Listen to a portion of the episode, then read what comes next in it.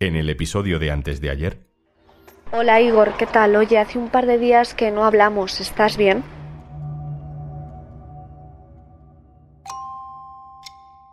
Hoy, en un tema al día.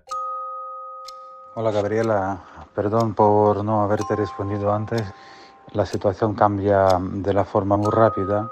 Un tema al día con Juan Luis Sánchez. El podcast de eldiario.es.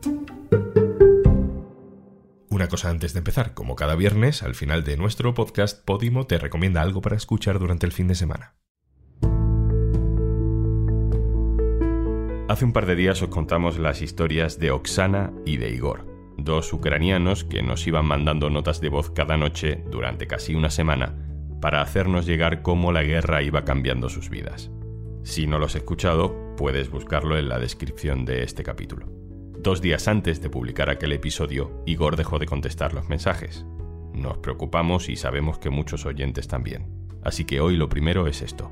Igor está bien. Ahora, ahora bien, estamos en una ciudad en el oeste, no quiero decir el nombre de la ciudad por motivo de seguridad, no solamente mía, sino del pueblo y de esta zona. Y es más tranquilo, ¿sabes? Es súper difícil ahora buscar una casa, pero hemos alquilado una casa y estamos aquí. Eso, eso también gracias a nuestros amigos, porque es una casa de, de los amigos de nuestros amigos y, y tal y cual. Están tranquilos, pero las sirenas suenan. En solo una semana de guerra se han acostumbrado. Mm, Ya estamos acostumbrados a esta alarma y es lo que nos preocupa. Tú, tú te estás acostumbrado a esta alarma y no prestas mucha atención. Pues vale, pues una alarma, otra vez alarma, otra vez alarma, vale. Ya estamos cansados de reaccionar a esta alarma. Un apagón personal así, algo, algo así. Y respondiendo también que debemos, si debemos eh, bajar al sótano, bueno, los primeros días lo hicimos, pero ahora no lo hacemos. ¿Por qué? ¿Os habéis acostumbrado a lo que me decías? Sí, sí, sí, sí, sí, ya estamos acostumbrados a este tema. Ya estamos cenan- cenando y empezó a sonar alarma. Venga, por culo. ¿Quién es Igor? ¿Por qué habla español? ¿Por qué sé español? Porque cursé mis estudios en la Universidad Lingüística de Kiev, en la Facultad de las Lenguas de Español e Inglés. Luego trabajé eh, tres años en una escuela especializada de castellano aquí en Kiev. Después empecé como el traductor, pero terminé como el representante de una empresa de construcción de la central hidroeléctrica en eh, Guinea Ecuatorial, donde, donde hay un montón de los españoles. Y en los últimos dos años tenía mi propio negocio y con mi esposa tuvimos una escuela de lenguas. Muchos hombres como Igor están dando el paso de coger las armas para pelear contra el ejército ruso. Le preguntamos si él también se lo plantea. Nosotros aquí tenemos el ejército y tenemos los voluntarios que tenían o servían en el ejército y que tienen la experiencia militar, que se fueran a los puntos de movilización pidiendo arma y están patrullando las, las ciudades y están haciendo el control de noche y de día en sus, en sus ciudades. Claro, yo no lo puedo hacer, pero porque yo no sé cómo manejar, bueno, con pistola y con todo esto. Como he dicho, soy la persona pacífica, pero nosotros hacemos otras cosas. No podemos coger arma de momento. De momento no.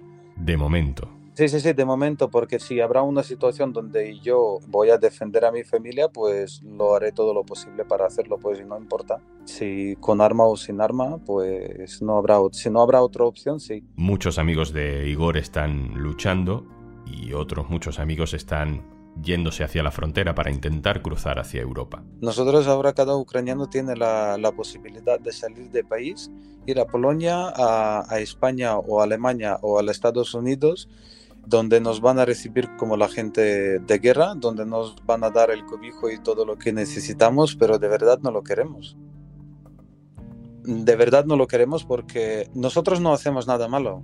¿Sabes? Y yo no tengo por qué huirme del país, por qué escapar y abandonar mi país. No veo la razón por, por qué lo debo hacer, ¿sabes? Mm, Yo hablé con, con mi esposa y hablé con, con la esposa de mi amigo tampoco lo quieren hacer. Para el hombre es más tranquilo entender que su familia o sus seres queridos están en, eh, en eh, una zona y están tranquilos, no están bajo ataque, así que yo mm, voy a ser más, eh, más libre en mis decisiones, ¿sabes?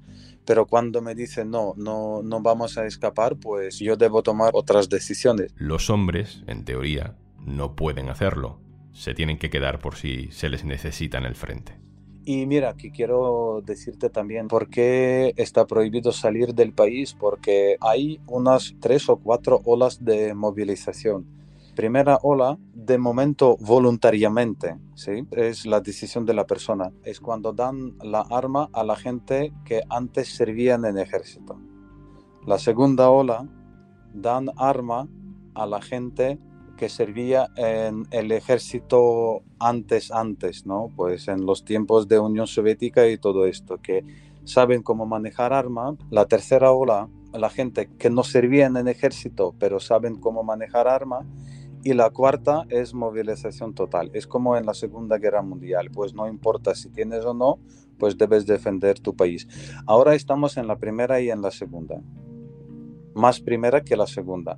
Pero mira, hay un montón de la gente, muchísima gente de diferentes ciudades, especialmente del oeste, que tienen la experiencia o servían en el ejército, que van al puntos de movilización pidiendo arma y pidiendo ir a Kiev o a Kharkov, donde son unas, unas, unas zonas más crueles de conflicto. Dejamos a Igor tranquilo, esperando en ese pueblo lejano a Kiev. Él por ahora no sale de Ucrania, pero hay otro millón de personas que sí, que en menos de una semana han salido del país. ACNUR dice que en las próximas semanas pueden ser incluso 4 millones. Una de ellas es Angelina, profesora de idiomas, intérprete, que vivía en Kiev y esta semana ha cruzado a Polonia. Esto le contaba a nuestra compañera María García Arenales. Nos duró como 30 horas y en cada momento no sabíamos si vamos a poder salir de cada punto, porque en cada momento era peligro ahí, pero al final logramos salir de allí. Ahora estamos en el sitio seguro, pero obviamente nos duele el corazón por la gente que está ahí por la gente que permanece en Ucrania, por mi padre, por otras personas, amigos y conocidos y por mi ciudad favorita, Kiev, que es mi ciudad favorita de, no sé, de todo el mundo y por mi ciudad natal que fue rodeada por rusos y donde también se encuentran algunos miembros de la familia sin ninguna oportunidad de salir porque está rodeada. Bueno, mi padre hoy estamos intentando hablar por la mañana, estaba bien, está bien, pero tuvo que terminar la llamada y, ir al pasillo porque había un ataque aéreo, bombardeo y la sirena sonó, entonces no pudimos hablar bien con él. Y ya está. Nosotros estamos aquí y esperamos que todo esto se acabe pronto porque la verdad es que es muy duro. Es una pesadilla. Hay parte de mí que no lo puede creer.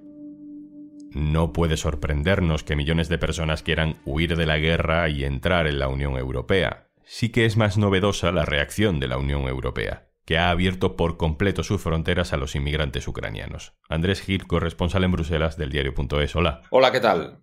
Cuéntame en qué consiste esta decisión, esta directiva que está aprobando la Unión Europea. ¿Qué derechos otorga a los ucranianos que quieran salir de Ucrania hacia Europa? A ver, es una directiva que tiene ya 20 años, pero que nunca se había activado. Lo que te permite esta directiva es, de entrada, levantar todas las barreras que suele haber para que las personas refugiadas o desplazadas entren en algún país. Es una directiva de protección temporal, esto quiere decir que te protege, pero durante un tiempo te permite tener todo tipo de protección que consiste en permiso de residencia, permiso para trabajar, eh, educación, sanidad y de entrada que te acogen, o sea, un techo, una comida, etcétera, etcétera. En otras ocasiones eh, esto no se ha hecho así. Pienso en Afganistán, pienso obviamente en Siria, en la crisis de refugiados que esa guerra provocó. ¿Crees que esto marca un precedente o lo estamos haciendo excepcionalmente porque es Ucrania? Es que, claro, los países que son vecinos de Ucrania que más afectados se pueden ver por esta situación, o puede ser, por ejemplo, Polonia, incluso Hungría, son países que tradicionalmente se han opuesto sus gobiernos a otra política migratoria, también porque son gobiernos muy ultraconservadores o de extrema derecha, pero claro, en este caso es que lo están viviendo en primera persona. En Polonia están llegando cientos de miles de personas que huyen de la guerra.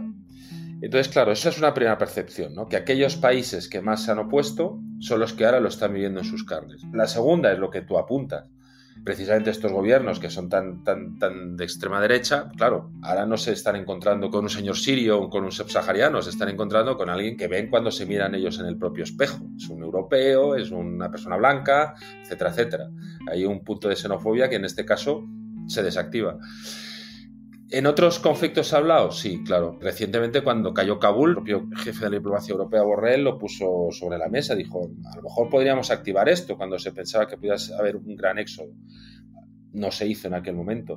Pero claro, es que tú bien sabes que uno de los asuntos que más atascado está en la Unión Europea es el de la gestión de los refugiados y el de la gestión de la migración. Ahora hay un nuevo pacto que la Comisión Europea ha propuesto, un pacto migratorio que sigue estancado. Aquello de, Dublín también se estancó. A lo mejor puede ser un punto de inflexión, entre otras cosas, porque lo que esta directiva establece no es solo que las personas que cruzan la frontera deban tener este reconocimiento, sino que lo tienen en toda la Unión Europea.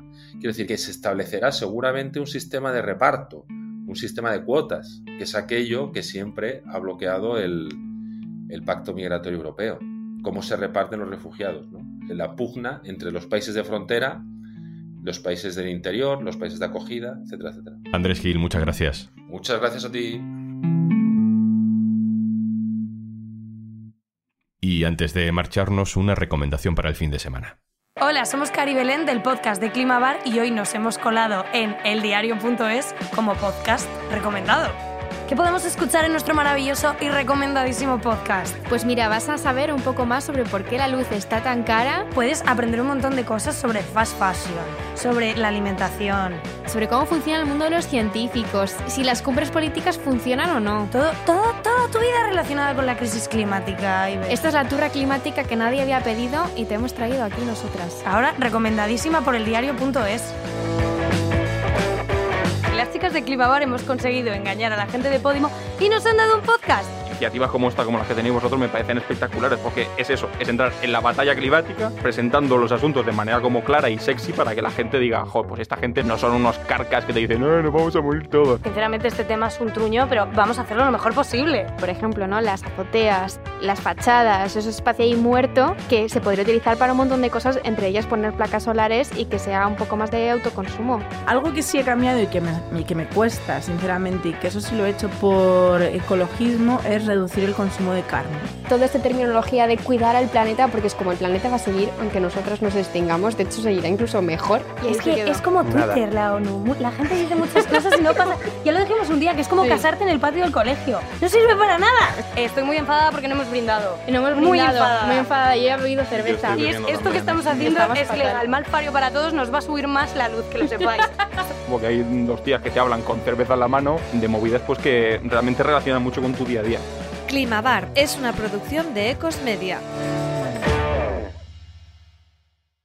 Y recuerda, tienes 60 días de prueba gratis si te suscribes a Podimo a través del link podimo.es barra al día. Esto es Un Tema al Día, el podcast del diario.es. Hoy con entrevistas de Gabriela Sánchez y María García Arenales, con la producción de Carmen Ibáñez y Zascún Pérez y el montaje de Pedro Godoy. Yo soy Juan Luis Sánchez. El lunes, otro tema.